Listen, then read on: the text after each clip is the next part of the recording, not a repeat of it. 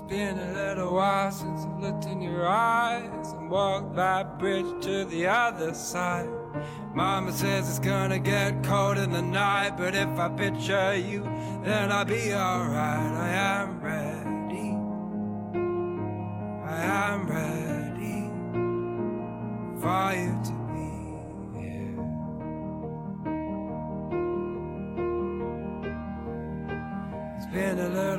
while since I held your hand. So my arms won't stretch to your distant lands.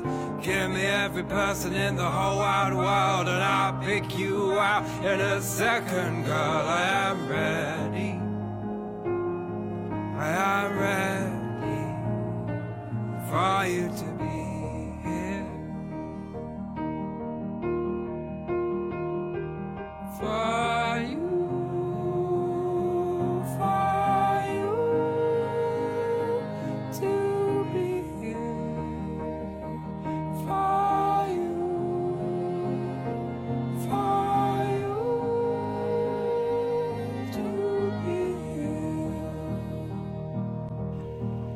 Hi everyone, this is Cecilia. Today is the Chinese Valentine's Day. So tonight, I want to share with you an English song by Tom Rosenthal, For You to Be Here, and a short story of Joe.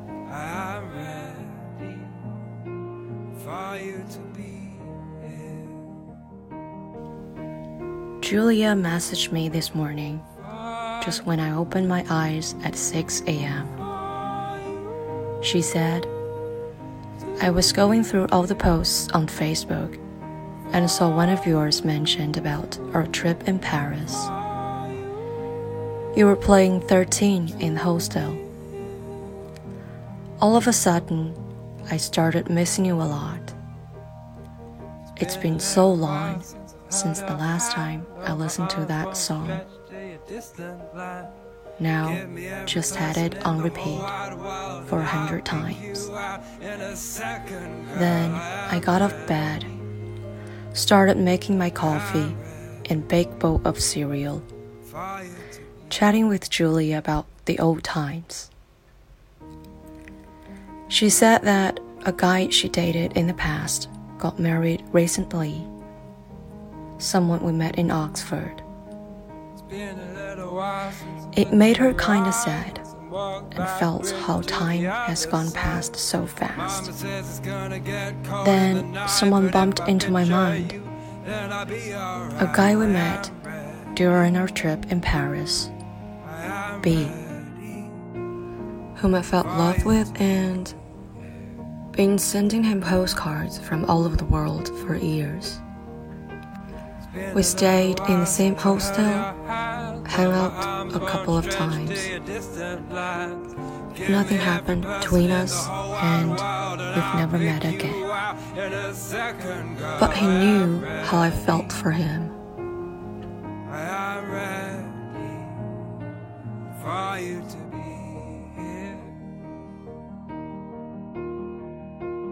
And after all this time, I'd still think about him from time to time.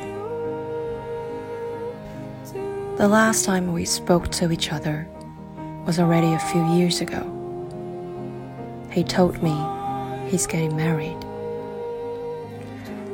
And I sort of joked that I'd fly over and try to stop his wedding. So, then I sent him a message without knowing whether it can go through or not. Simply said, Hey, B, Happy New Year. Surprisingly, literally within a minute, he replied, Joe. Didn't expect that. We then chatted for a while, catching up with life. Couldn't believe it's been almost 10 years since we met. Every now and then, I get really nostalgic. Going through old photos, reading about old posts, listening to old songs, thinking about old friends, and revisiting old places. It's nice, actually, quite refreshing. You know, there are certain things and certain people that you just can't remove from your memory. They are like little treasures lying around in your mind jungle, barely noticeable, but whenever we come across them, we still see the shine through the dust. Maybe we've never met before, or maybe we have. I hope that you'd think of me over time. Find me shining through the morning haze, somewhere in a quiet place, and bring a smile on your face. Been a little while since I held your hand. All my arms won't stretch to your distant lands. Give me every person in the whole wide world, and I'll pick you out in a second, girl. I am ready. I am ready. After listening to this episode, who is the first person you think of?